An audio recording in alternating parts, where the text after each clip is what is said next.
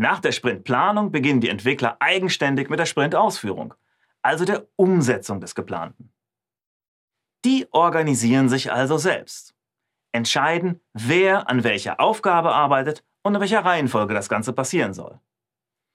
Doch Achtung, die Aufgaben werden zwar verteilt, aber die Verantwortung für die Bearbeitung tragen immer alle Developer gemeinsam.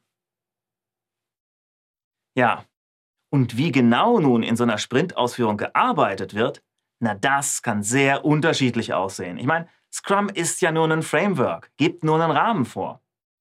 Wie das aber an dieser Stelle mit Leben gefüllt wird, na, das hängt ganz von der Branche ab, von der Problemstellung und auch von den Vorlieben der Beteiligten. Ja?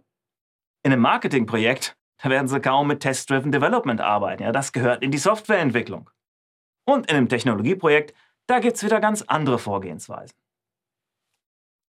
Was aber immer irgendwie in die Sprintausführung reingehört, was allem gemeinsam ist, das sind die weitere Planung, wie einzelne Aufgaben umgesetzt werden, die weitere Untergliederung komplexer Aufgaben in Teilaufgaben, der Abgleich des Arbeitsfortschritts mit dem im Sprintplan festgesetzten Ziel.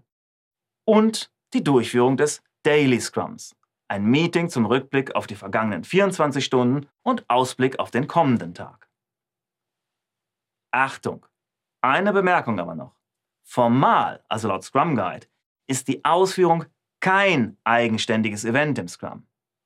Das dazugehörige Meeting, das Daily Scrum, allerdings schon.